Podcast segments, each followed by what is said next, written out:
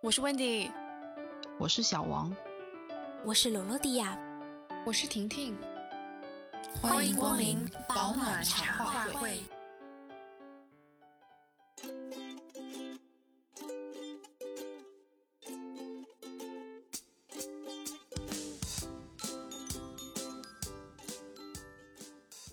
实是一段我觉得还比较美好的时光，因为有点有一点青涩，又有点就是逐步走向成熟。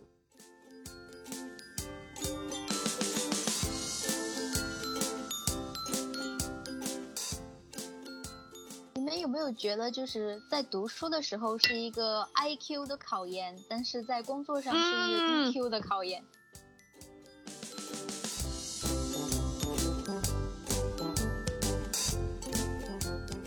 人你怎么办？你就是你，你也不能打他，你也不能骂他，你也不能逼他，你你就把他当得把他当祖宗一样。那最后他的活谁干？他还不你干吗？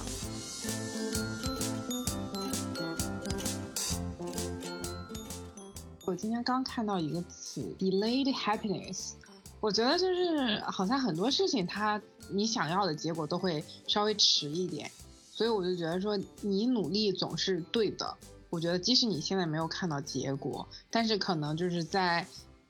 之后的某个时间点，他就会回报给你。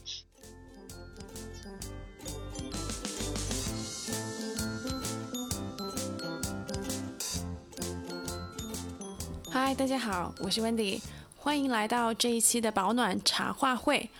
保暖茶话会是我们读书会的另档保留节目，是我们除了读书讨论以外的侃大山时间。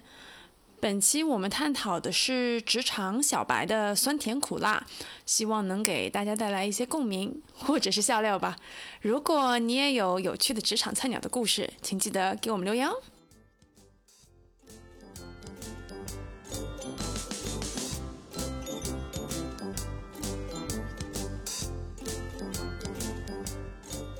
这些话题之前，我们最好大概就是介绍一下，就是，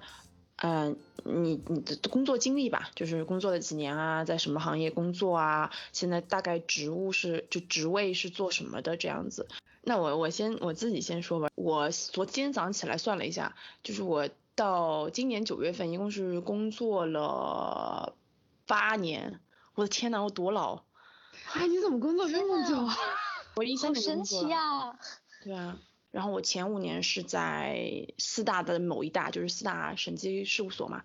呃的某一大，呃工作了五年。我那时候就是做审计，我主要做的客户就是各种各样的，我没有就是专注在一个领域上面。上市公司的子公司啊，呃还有就是小到这种家庭作坊一样，只有七个人的那种公司，什么都审过。然后后来就是就是五年之后我就离职了，所以我是三年前，三年不到一点吧。我后来离职之后，我现在就是在。呃，一家那个日企里面，呃，它其它其实也不算日企啊，它就是总部是日企的嘛，但是它在欧欧洲是双上市的。然后我现在做合规财务，合规财务就是，唉，其实就是呢，你原来做审计的时候啊，你是乙方，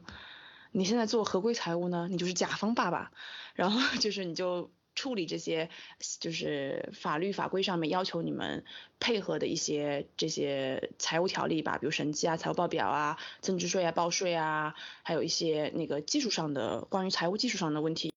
所以这就是我的工作。然后四大是一个流动性非常大的。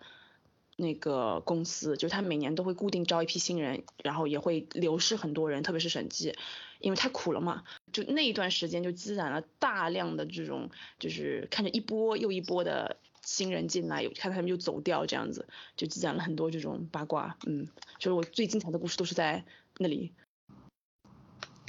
我是也是二零一三年开始在一入银行深似海，反正入了八年了。对，三年前，然后柜台出来，现在到了这个做零售嘛，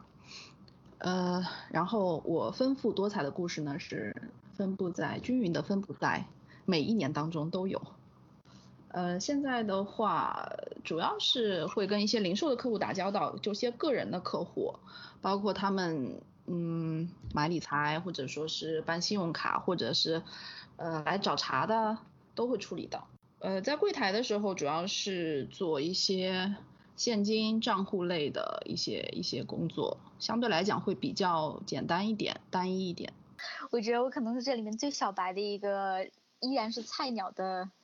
职场菜鸟。我是一八年的时候硕士毕业，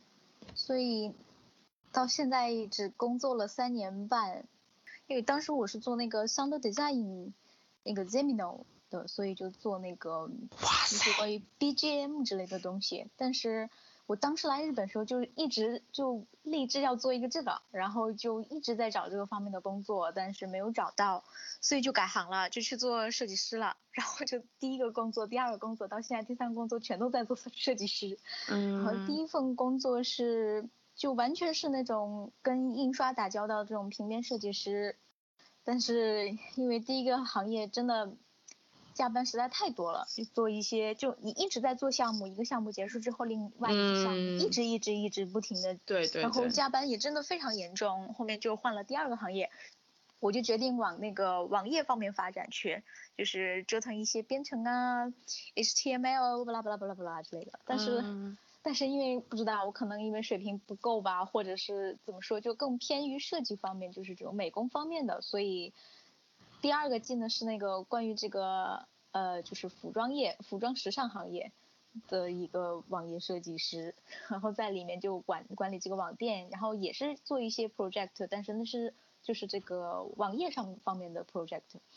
后来我其实觉得在那边还不错，就是大家人也很好，然后。工作还是就每天都会学一些新的东西，就大家是前辈，他蛮喜欢教新人的那种感觉。就大家怎么说，比第一个行业里面的这种人文感觉要好很多。我以为可能会更持续久一点吧，结果。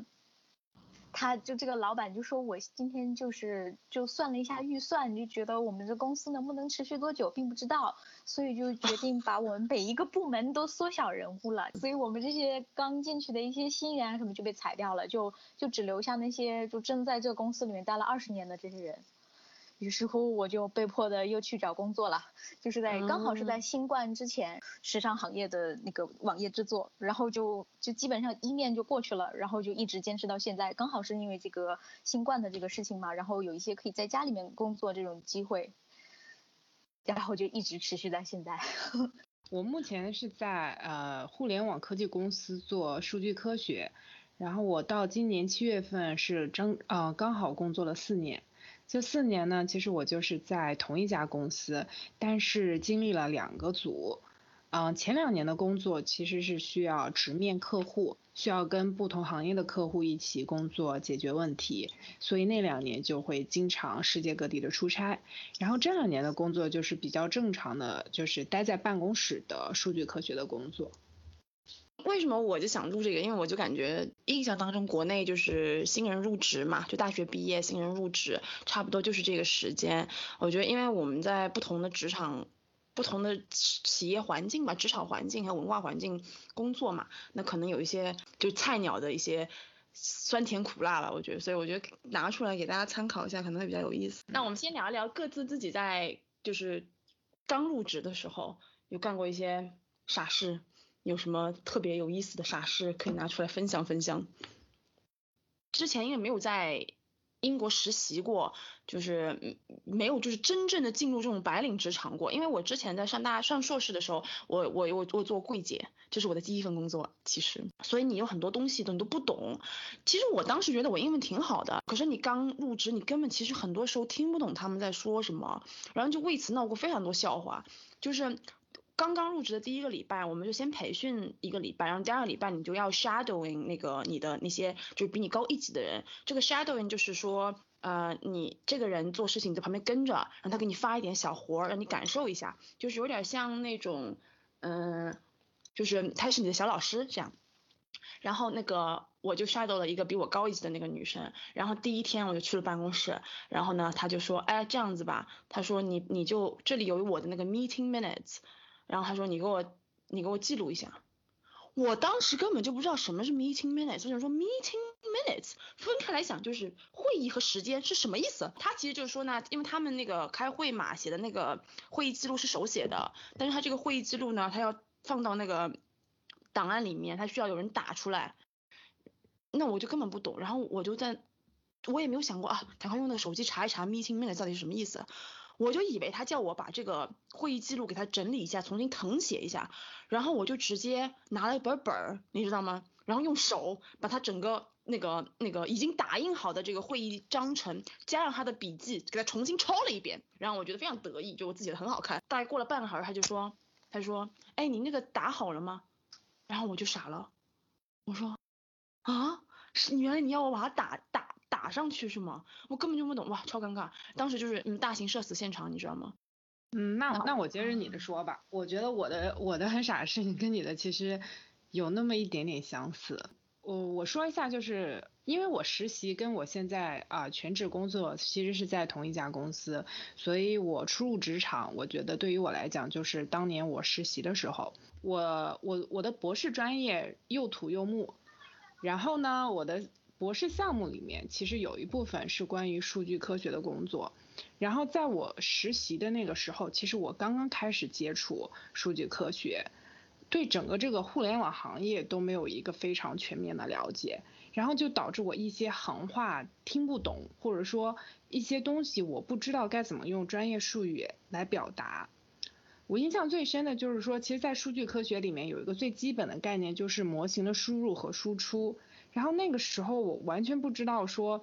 专业术语该怎么说，我习惯性的用 x and y 去表达。后来就是我的 mentor 就是。有有跟我讲说，哦，你你这个东西你不该说 x 和 y，你应该用比如 features 和 predicted variables 这种东西来去讲这些事情，所以我就觉得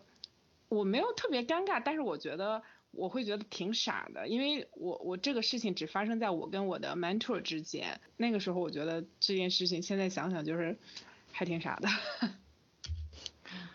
对，就我们都是一样的问题，就是语言上的问题。对，就是刚刚开始的时候，因为我觉得你学校里面，你觉得你 presentation 做再好，然后再怎么跟人家外国同学交流什么的，你觉得自己哎没问题啊，很 local 啊什么的。可是我觉得职场的一些。语言还是和那个就生活的语言不一样，我不知道你有没有这种感觉，就是对，其实我觉得这分两方面，一个是就是说，呃，如果是就是像像我像我像在互联网行业，就是如果是在不同的领域、不同的就是技术领域的话，它对于一些东西的称呼其实是不一样的。对对对对对对对对。还有一些，我觉得就是，就比如说你像你说的，就是那个 meeting minutes 那个东西，我觉得就是更多的有点像是就是日常工作里你会用到的一些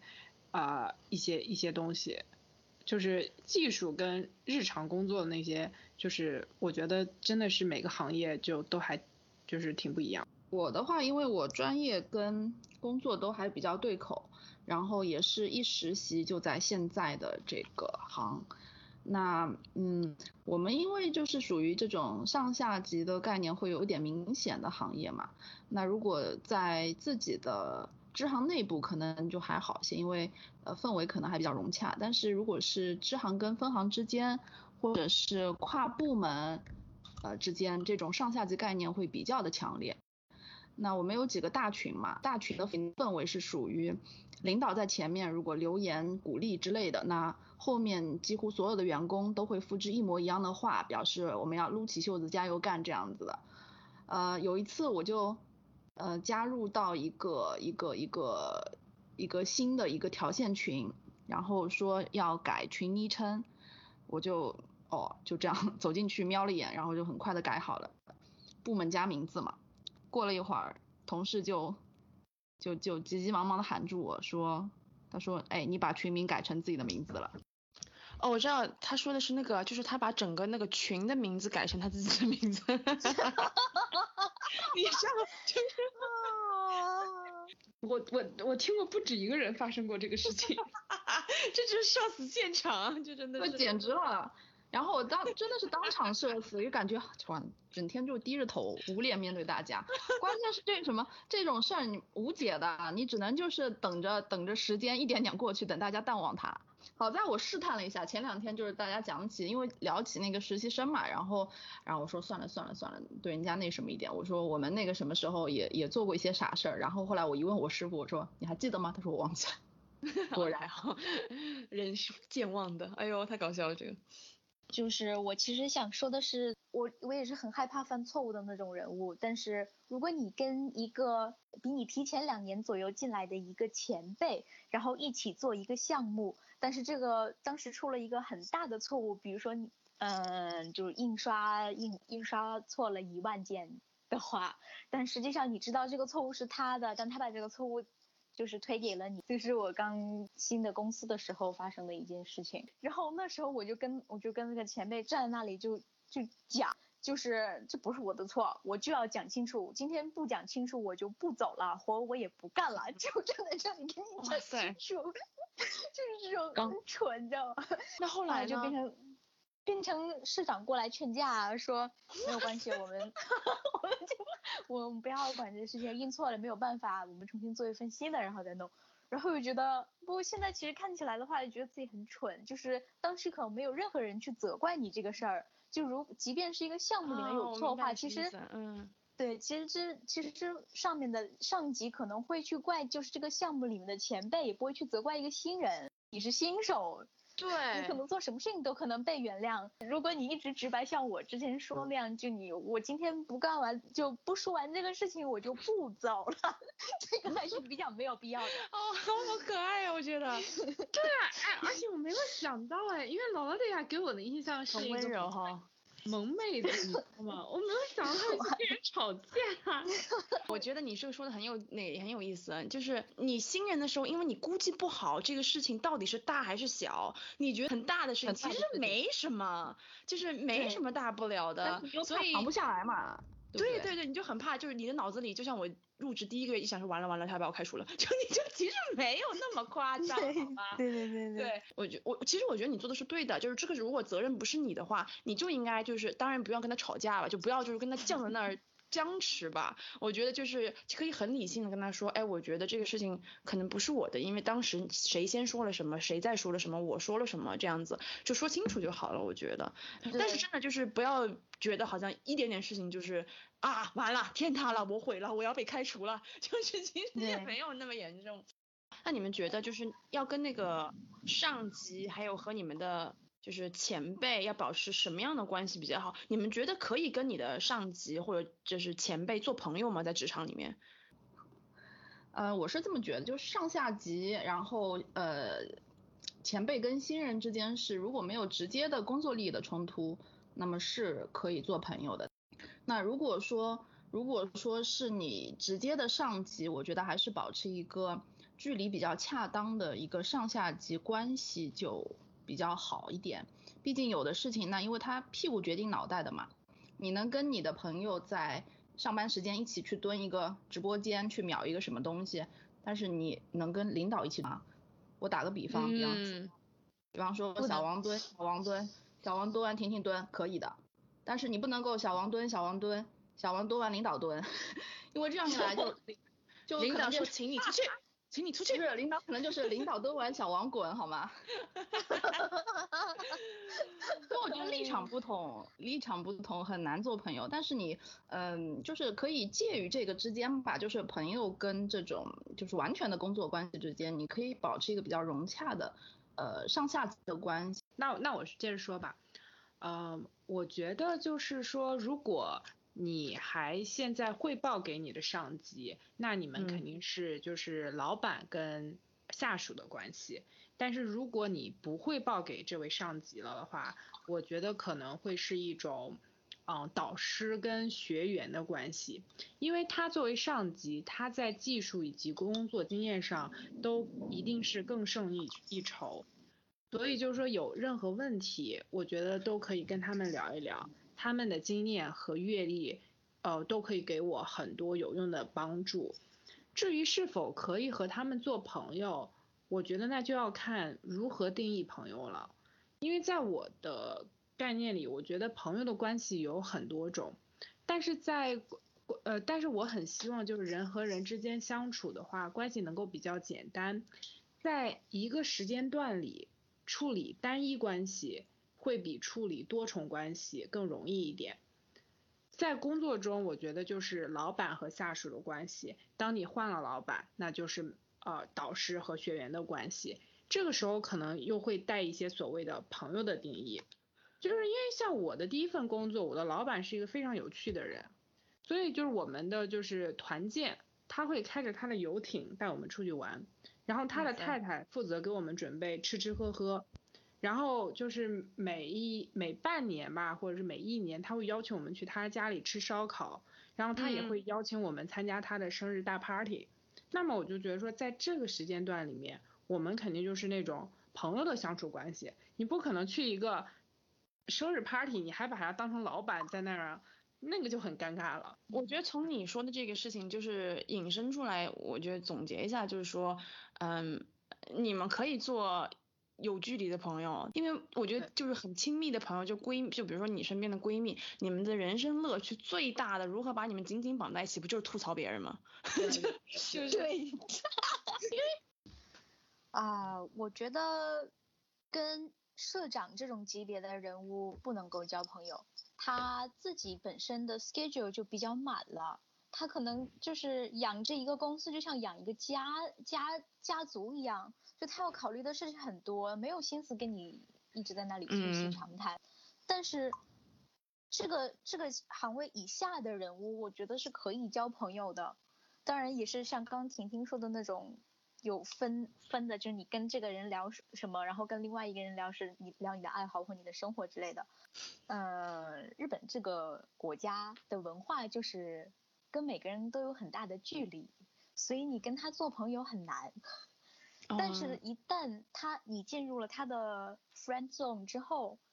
就会变成不太一样的情况，就是他一想到什么就会想到你，然后就会帮你解决你的问题，然后。即便你是一个外国人，然后他已经跟你没有任何什么社交上面的关系，他也会非常非常努力的想帮你解决这个问题，就直接把你送到家门口的那种感觉。从一个比较略微资深一点的人角度来讲，你就是我我回想起来，我好像从来没有跟我下面就是直属下属就是变成很好的朋友这件事情，因为就是。第一就是因为你要管理这些项目嘛，就啊谁做什么谁做什么，你肯定是心思放在就是，哎这个人没有把他事情做好，这个人没有把事情做好。如果你一旦跟他就是变成就私下里变得很好，他一旦事情没有做好，你是骂他还是不骂他？就是哎很难受。是那种权威性吗？对对，就是就是你你你如果骂他，他就会说，哎我们不是好朋友吗？我们不应该互相 cover 吗？这样。你你你要不骂他吧，你就心里有点，你就会觉得我怎么可以这样对别人不公平啊？所以我印象当中好像没有跟下面很多级的人啊，就是变成很好的朋友，一般都是就是交往讲的一两年之内这种，就是还还可以这种。那如果当当你们就回回想起来是职场新人的时候，你当时最害怕或者每天很担忧的事情是什么？然后现在就是你过了几年之后，你觉得这个事情当时的这种担忧啊有没有必要？我跟你讲，我我我就是一个事情，就是我当时特别。嗯，紧张就是害怕说错话、做错事，就是谨言慎行，你知道吗？就是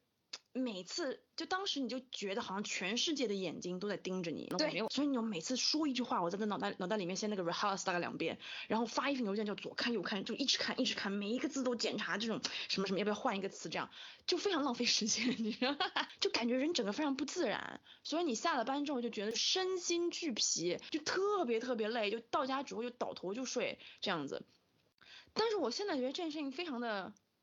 可笑，你知道吗？所以我觉得也是，如果你是要即将入新新入职场的人，我就就是很那个讲，很负责任的讲，就是除非你们公司就是没有老人，都是新人的情况下，呃，那个就是大家都很忙，好不好？大家都有自己的事情做，没有人会天天盯着你看，听你说的每一句话，看你写的每一个东西。其实是不会的，所以就是你大可不必特别特别的，就是好像你说一句话，别人就是拿这个放大镜一直在这样看着你，然后就是揪着你一点点错处，哪怕你犯一点点错误的话，那新人犯错本来就是很正常的。我觉得除非你这个上司是一个非常小心眼的人，你要先放松下来，因为你的压力绷得很紧，别人是感觉得到的。我其实有同样的烦恼，就刚刚温迪说的这一种。我们当时一起新进来的有四个人嘛，然后。大家都是一些什么美术学院之类有的没的毕业的，然后其中有一个妹子是，就是像刚温迪说那种很担心很担心，连个厕所都不敢上，所以她就一直憋着。哇塞，这个人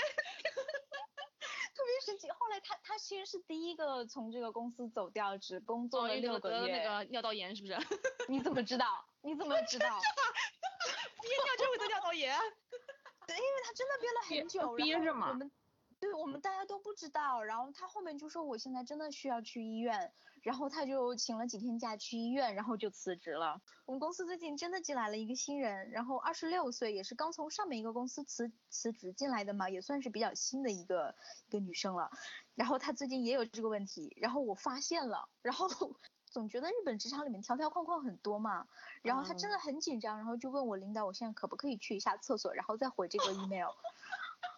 我的天呐！然后跟幼儿园说老师老师我要去尿尿那种感 觉。对对对对，就是这样子，就是这样子。哇塞，这个日本职场让我大开眼界耶！对，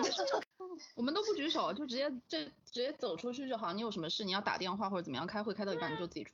我们也是啊。不会开会的话，大家会把这个时间就定，就是这两个小时或者这一个小时。两个小时也要去尿尿啊！真的是。所以你们开会的时候，如果你有什么事情要出去，你要先报备的是吗？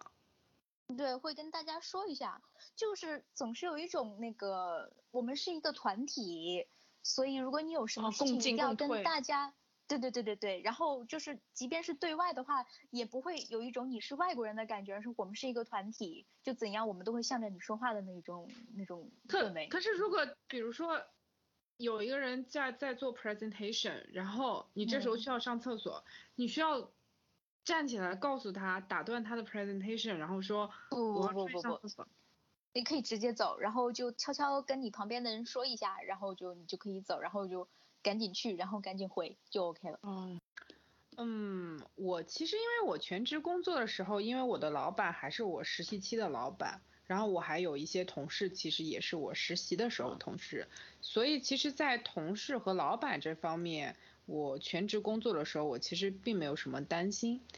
但是因为我在全职工作的时候是一个全新的呃职责吧，就是这个职位的职责和实习的时候有一些不同，就是需要经常面对不同的客户，主要担心的其实是如何快速的跟客户保持。良好的关系，让客户对我们公司有好的印象。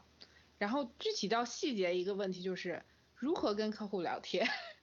就是聊工作其实没有什么的，但是我们总会遇到要跟客户一起。工作午餐啊，偶尔一起吃晚餐的时候，对，chat chat。刚开始的时候就真的不知道说我该跟他聊什么，因为虽然我其实那个工作的时候我已经来美国也也也有很也有一些年了，但是其实因为在学校，其实你面对更多的是同龄人，或者是一些同专业同领域的人，你聊天的东西其实可以有很多，但是工作的时候你面对的客户他来自各行各业，有不同的背景，不同的职业。如何跟这些客户快速的熟悉，然后聊天不尴尬，真的当时我就特别特别担心。但是后来我觉得，就是因为我观察了，就是我的老板同事们他们如何跟客户相处，然后也向我的前辈们就是很直接的请教说，啊那个我该跟他们聊什么呀这种。然后后来就这种聊天其实就越来越自越来越自然了。我是新人的时候，嗯，其实担心的时间还比较长的，因为我是。从大四实习期嘛，那个时候两月份开始，因为八月份正式正式上岗呗。然后从两月份实习期一直到正式工作，那实习的时候其实差不多跟大家差不多，就是比较会担心呃别人教过的东西，教过一遍的东西没有记住或者说没有理解。还有就是实习期的一个社交活动，我也有时候也有点愁。那个时候刚进去嘛，然后大家都有玩的比较好的同事，我就在想我杵那儿干嘛？给大家表演一个节目啊，还是怎么着？就大家都也 玩的挺嗨的，就感觉嗯算了，我就当一个当一个那个默默无闻的小土豆好了。所以我觉得职场新人社交是需要技术的吧，你又不能太自来熟，又不能太不合群。不过我觉得好像现在这种九五后吧，好像小朋友都放的比较开吧。可能是我那个时候自己放不太开，感觉。哎，你讲这个我很意外，因为我以为只有在国外的职场这个问题，因为你知道有个文化的隔阂嘛，原来大家都是一样的。嗯。嗯，对。现在回头看的话，其实之前的一些担忧紧张，完全是那个新人专属时期的一个产物吧。其实还是比较不必要的，因为你不会就问嘛，也没什么丢人的。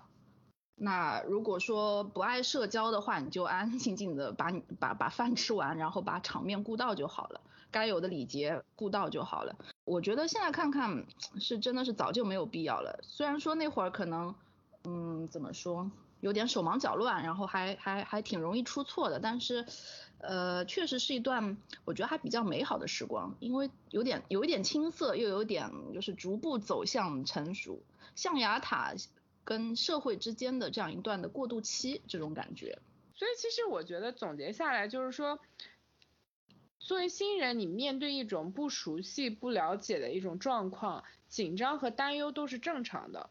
我觉得更重要的是你能够积极的寻求办法去把这个事儿解决了。但是这个就是需要一个过程嘛，你只要把这个过程度过了，其实就好了。从某种程度上来说是一件好事，就是因为你皮绷得很紧嘛，你就容易就反复查、反复看，确保不出错，这其实是很好的事情。但是你只要要控制那个度，如果你就像那个罗罗迪亚讲的，吓到连厕所都不敢上，去了掉头炎 什么的，那个太夸张了，这就太夸张了，我觉得，那你就有点得不偿失是吧？嗯嗯嗯嗯。下面是我最喜欢的一道题，就是八卦时间。八卦时间，就是现在就是作为一个老鸟，你最难忍受的职场新人的故事是什么？哇，我太多了我。这个故事我觉得大家可以评评理，就是就是就是就是就这故事的两个人都是有点神经病，我觉得 就是这样。我们有一个很严肃的这个嗯合伙人，他叫 John。然后那时候我们公司来了一个这个，然后这男的就是特别爱吃，挺胖的，是一个小胖子。有一天中午就是呃也是就是经理说，那今天是礼拜五，我们就订那个达美乐的披萨，这样子就是公司会报销这样，然后大家就订披萨。到中途的时候，就合伙人来考察，就是中就正好吃午饭的时间，然后合伙人就进来了，就 John 就来了，John 一坐下发现，咦，你们都在吃披萨，因为他就错过了那个订餐时间，他也不知道他们要订披萨。然后也没有带午餐，他本来要出去买的。那你说这种大的披萨，就是那种一般来说他们订那种 medium 或者 large，就是那种十二寸就特别大。就我一个女生是没有可能一餐要把它的就中午的把它吃完的。那个那个合伙人一看，他就说，哎呀，你们怎么那么好在吃披萨？就看着那个小胖子，他就说，哎，你这看着好好吃哦，我可以吃一块吗？然后那个小胖子就给了他一块，然后他就吃完了之后呢，然后那个他就说，哇，你太好吃了吧！然后他他说他说啊你可以再给我一块吗？然后当时他做一个是合伙人，一个是刚刚也不第一年第第二个月吧可能，他说不行，哈哈哈哈哈，是我这差有问，我当时觉得你们这两个人能那这个也不正经那个也不正经，第一你干嘛问你的那个下属要午餐啊？这神经病你，然后第二就是你怎么可以不给他？就是 合伙人哎。他要问我要，我整个午餐盒扔给他说您请吃好吗？对，疯了吧这个人？对，然后就那合伙人就当时被噎的时候生气，非常生气，就愤愤不平。然后当天晚上他回到办公室之后，还跑去跟另外 team 说，你们说说看，这像话吗？给我评评理，就把这事情跟人讲，结果整个办公室都传开了。就哎，所以说如果你遇到这个情况，你会给他吗？如果那个合伙人就说你的午餐很好吃，给呀，给呀，全部给他。合伙人好不好？但但我觉得他这个行为也是有点不妥啦，就是你怎么可以就对别人订的披萨他要吃，对不对？他饿，对对对，什么办法？可能他真的觉得那个披萨特别特别好吃。对，反正就特别逗。哎呦，太逗了这个人，笑死我了。你们有没有觉得就是在读书的时候是一个 I Q 的考验，但是在工作上是 E Q 的考验？对，是的，是的。我是那种因为刚开始就处起来会比较冷淡的人，就是我会先观察嘛，就是所谓的打量，先会先观察一下这个这个新人，然后心里会有个本儿，偷偷加减分这样子。然后呢，过了这个时间段，如果分数及格，那么我就还挺好弄的。如果不是原则性的问题，也不会往心里去嘛。但是如果不及格，特别是那些跟六十分差距还挺大的，那我就是 冷若冰霜，小王点二点零就上线了。然后我记得就有一次。是我穿了个优衣库的 T 恤，就很随意的这么这么呃晃几晃几上班去了嘛。然后碰到我当时的助理，就他就看了我一下，他就说他说你这穿的是优衣库的哇呃衣服吗？我说嗯。他说啊，上班了还穿优衣库的衣服啊？这不是上学时候穿的吗？我当时头头头要炸开了。我说我说对我比较穷。我当时心里就就就就问号脸，就关你屁事。然后，然后我就觉得就是很很适当的这种社交距离其实很重要。你作为新人的话，就千万不要自来熟。我事后想想，他不一定是为了攻击，就可能情商低吧，然后为了想搭讪。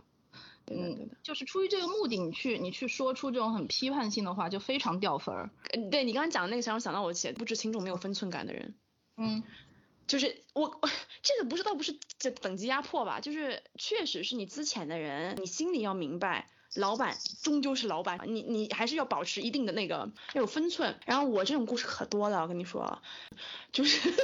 这故事太精彩了。我跟你说，就是这个女生就是一个非常典型的 EQ 比较低的人。那时候我们有一个大的项目做完了，然后他就是一个新人，第一年。然后结束了之后呢，我们的经理，然后他就发了一个那个那个算是一个问卷吧，就是呃结束了项目之后就统计一下说啊，你觉得明年我们有什么可以改进啊？然后啊方我们这边有什么可以。改进的客户地方你觉得有什么可以改进的？还有我们要怎么样让他能够更加提升效率？这种就基本的就就很很基本的那种问卷嘛。我就是看到了所有人最先的回复，然后就我自己写了一下啊，我们可以这样这样。还有一个男生也写了一个啊，就是比如说我们可以提前几个月先把这个微分做掉，什么就是很正常，就正常人会做的事情。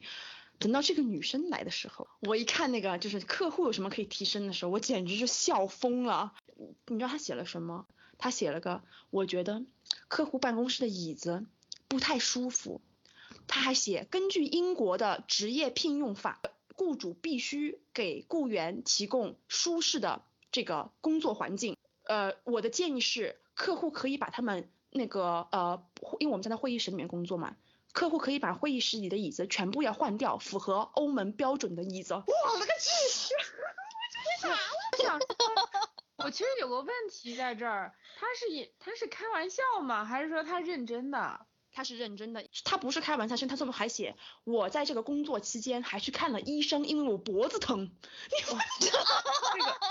我们就为这件事情就跟合伙人讲，合伙人都笑得撅过去了，都笑死了。然后，然后他就说，那怎么着呀？我们要不要跟客户说，哎，我告诉你，明年费用加五千块钱，为什么？因为你的椅子不合规范，把我的椅子。新人我会比较建议就是，就是玻璃心这个事儿。我觉得你在职场里面会遇到各种各样的事情，然后就是如果我我我留意到了你的玻璃心发生了，那我可以去安慰你，但是我不可能就是时时刻刻都注意到，因为什么事儿你心里可能会不舒服一下，但是我其实很欣赏那种能够注意到你内心纠结，同时就是给予你鼓励的人。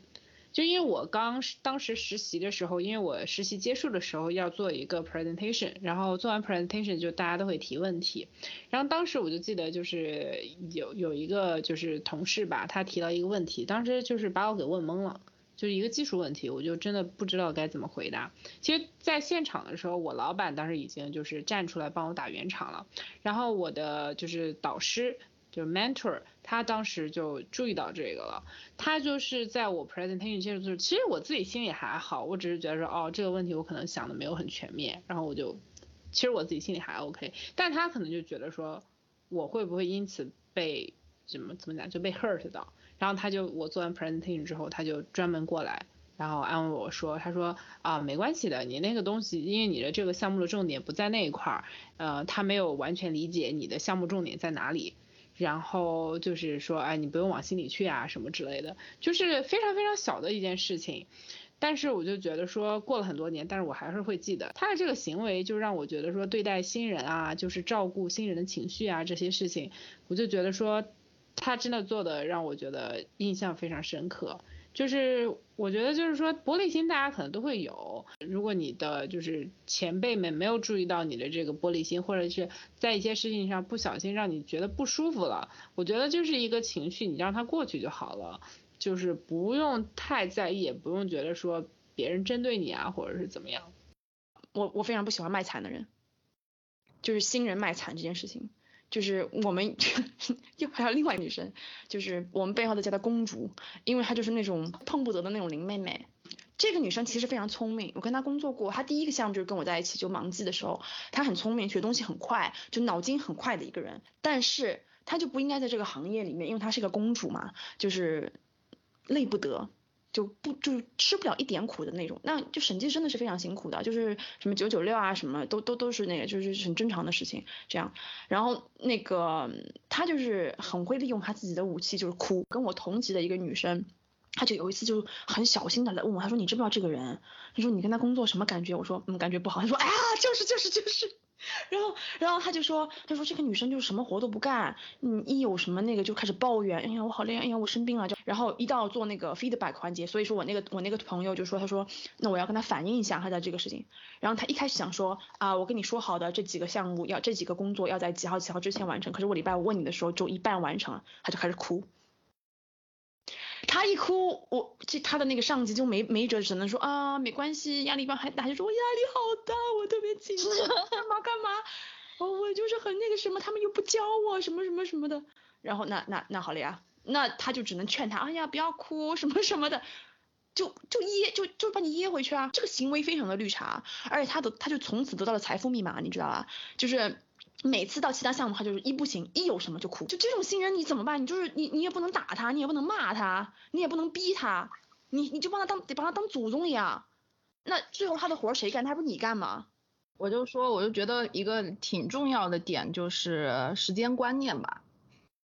作为作为作为这个职场新人，我觉得那。也也不能说所有的，就是相对于我们这个行业来说，你上班时间是几点就是几点，不要踩点，更加不要说去迟到啊是怎么样的。我有碰到过那种就长期长期的把这种呃不把一两分钟当回事儿的，就是迟到一两分钟来说，呃对他来说是一个准点的一个概念，因为一天当中会有有有几个这种有时间限制的点嘛。那基本上每个点都是这样，都是迟到。但你这种话又不方便讲，因为就是就是一两分钟的事情。但是你好像讲了嘛，就是好像是斤斤计较在针对他这种感觉。但你不说吧，就觉得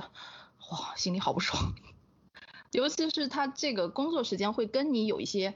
关联的时候，那其实私底下说说我们。自己就是你变成职业老鸟之后，偶尔迟到啊、摸鱼啊这种，其实不要被领导发现也不算什么很大的事儿。但是我觉得你作为作为新人来说，时间观念是一个呃很表现态度的一个点。你可以说学的学的慢，也可以出错，出出几次错，但是你态度要端正嘛。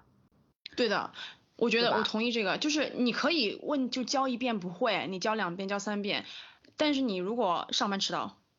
这种，呃，就是就是一副无所谓的样子，对对对，比这个比这个扣分的要多得多，我觉得。对，对，那我们最后讲讲，就是你觉得什么样的新人是就是梦幻新人和初入职场有什么最后的终极建议？就是我我觉得就是说积极认真，然后遇到问题就积极的想办法去寻寻找办法解决吧，然后让自己能够快速的融入到这个集体里。其实。就是新人们，他们可以去理解，就是这个这个过程并不是他自己一个人的努力，而是这个新人和这个团队里的同事以及老板共同努力的结果。就是对于新人，我觉得就是作为同事和老板，就是都多一些耐心，多一些引引导，然后大家在一起共同的去成长。我觉得其实就是一件挺好的事情，所以我就觉得说新人对于融入集体也不用有特别大的压力，因为这不只是你一个人的事儿，这也是这个现存集体的一个对你的成长的一个责任。对我也有写这个，就表现你最好就我觉得新人最重要的是表现出积极和谦卑的态度。正常的公司比较有组织纪律的公司，他不可能把超出你能力范围的东西给你做，就是积极一点，就态度乐观一点挺好的，我觉得嗯。对，而且就是我觉得大家都会帮你的，就是你不用担心，觉得说，哎呀，我自己怎么办？他们是不是对对对，一直发愁什么意见啊什么之类的？我觉得不用多想，真的，你你做不好，你老板也觉也觉得他没把你带好，你担心啥？我我我我的那个建议有一点是，不要轻易站队，就是你刚入一个公司，你不知道什么情况，尽量保持中立。你不要加入任何八卦组织，或者有人像有的八卦组织或小团体向你扔出橄榄枝的时候，你就是尽量就是装傻，就呵呵呵，嘻嘻嘻，哈哈哈，哦，真的吗？就好了。最开始千万不要站队，因为人是不可避免的会加入小群体的。我觉得在工作场合里面，但是在你能够看清之前，不要就是别人向你就略友善一点，跟你讲两句话，你就傻傻的就被别人拉进那个圈子圈子里了。先观察一段时间，再决定哦你要跟什么样的那个。其实最后还是要保持中立吧，我觉得。对的，我也写了这一条。我也写了这一条。还有，我觉得是转换心态。婷婷刚刚讲那个玻璃心这件事情，我觉得就是你别老是把自己和那个就是上面的人比较，或者更上面的，或者你老板比较，因为他们有经验啊，就别跟任何人比较，也甚至不要跟你同期一起进来的人比较，因为我觉得就是一就是我妈常讲的，一只手拿出来有长有短。就是有每个人都有自己擅长的地方，你还是要专注跟自己比较先。比如说你今天做这件事情没做好，你下次的时候就吸取了经验教训，就把它做得很好。就你应该对自己感到满意，为自己感到骄傲。而且你只要一直闷头做事，即使就是你可能得不到最大终极 boss 的赏识，相信我会有人看见的。我今天刚看到一个词，delayed happiness，我觉得就是好像很多事情它。你想要的结果都会稍微迟一点，所以我就觉得说你努力总是对的。我觉得即使你现在没有看到结果，但是可能就是在之后的某个时间点，他就会回报给你。呃，先说说完美新人吧。我觉得如果是问我什么是完美新人的话，我肯定会加上 一堆的优点，就是会假设这个有完美新人存在嘛。那我希望是，呃，那种有责任心的，然后交代的事情每一件都有回应，嗯，然后呢是愿意去学习，事事有着落，件件有回响，哎，愿意去学习，然后不要这么快的就老油条了吧，保持新人那种初生牛犊不怕虎的一种品质，不过是在 不违规的前提下，如果呃如果如果可以的话。情商再高一丢丢就更好了。那对于职场新人的建议，以我们这个行业为例吧，是建议，呃，学习的时候还是尽量要稍微认真一点，你多记记笔记是不会错的嘛。因为我曾经就碰到过那种我在前面讲讲的很很嗨，然后一回头发现他睡得正香的那一类新人。那反正你这个学习的过程有什么不懂的也很正常，所以有什么不明白的要尽早问，不要仗着小聪明觉得自己可以琢磨出来，呃去瞎琢磨，然后这样可能会造成更大的一个错误。还有就是啥呢？就不要仗着年轻气盛跟客户去叫板吧，因为你这个最后帮你擦屁股的就是带你的那个师傅，这个跟他自己闯祸没什么区别的，可能还会更麻烦，因为你说出来的话更不可控制嘛。我讲讲，呃，如果要在日本工作的新人的话要怎样？如果你是一个外国人，然后在日本工作的话，最好什么事情都要准时。还有的话，如果就普通只是对一个新人的话，我觉得尊重你的前辈吧是蛮重要的一件事情，因为就你是新人，然后如果你犯了错误的话，就并不是说让你来背锅，而是你的前辈会背锅。然后你的领导会去批评你的前辈，但是这些事情有可能你都不会知道，所以我觉得尊重你的前辈，跟他搞好关系是一件蛮重要的事情的。而且他为了教你的话，他自己还因为有可能因为这个原因而就是他的 schedule 都往后推，所以他可能会加班。对对对对，我觉得这点还是蛮重要的。日本的职场大家不是这种硬碰硬去吵架呀，或直接就说什么，都是非常。常非常会看对方眼色，情商非常非常高的那一种感觉。对，我觉得就算有理也不要硬顶撞吧，因为就是顶撞的，就是也不是顶撞，就是你吵起来就是很难堪的一件事情，因为你们以后还要在一起工作呢。其实有很多方法，你可以跟不同就是不同的，因为我相信一个系统里面还是有不同的，比如说人力资源部门啊什么，有些东西你可以反映的嘛，就算他们就是欺负你啊什么的，有别的办法，你不需要跟他硬吵。其实吵起来就是比如说 A 和 B 在吵架，然后实际上是 A 的错，但 B 上来去跟他吵的话。大家就整个整个这个公司里面去看事情的时候，不会说 A 是错的，而是说 B 是错。所以，即便这个人你认为你身边某个人错了，谁让你千万不要去跟他直接硬碰硬的吵架，绝对没有好处。对，尽量保持表面和平，好吧？对对对对对，大家都是大人了嘛。对，我同意这个。进入大人的世界。对，成年人是很不容易的，其实得就是得装。我觉得在工作里面不要带任何的情绪，它就是一份工作。就你别真情实感的嘛，就是 你真情实感留给你的朋友们。你有这么多朋友，你觉得你的感情能分得过来吗？呃，还有我最后觉得是应该要专注在把。手上的小事情做好，你不要觉得这么简单，谁不会做？我觉得你要把心思放在怎么把这么简单的事情做好做满。经历比较资深的人，他们就可能有一些固定模式的思考吧，就会觉得这件事情一定要这样这样这样。可是新人你是一张白纸嘛，你肯定有更快的办法，我觉得完全有可能。但是你不能说这个我不不稀罕做，这个我不不屑做。那他已经给你了，那你就用你的技能、你的技术把它做得最好，给他们一个更快、更有效的方案。这就是你能够发光发亮的地方，而不是你老是嫌弃这。这个嫌弃那个，觉得我的才能这个浪费这样，但我觉得这期内容蛮好的，我觉得应该可以剪出一些比较有深度的东西。我觉得就是每次聊天都能发现大家新的点，你知道吧？就比如今天聊到点，他跟人吵架了，我怎么也想不到他跟人。我也觉得你怎么那么厉害，我是很怂的，我根本不敢跟别人吵架。我是很怂的，我做不到的。我也是非常。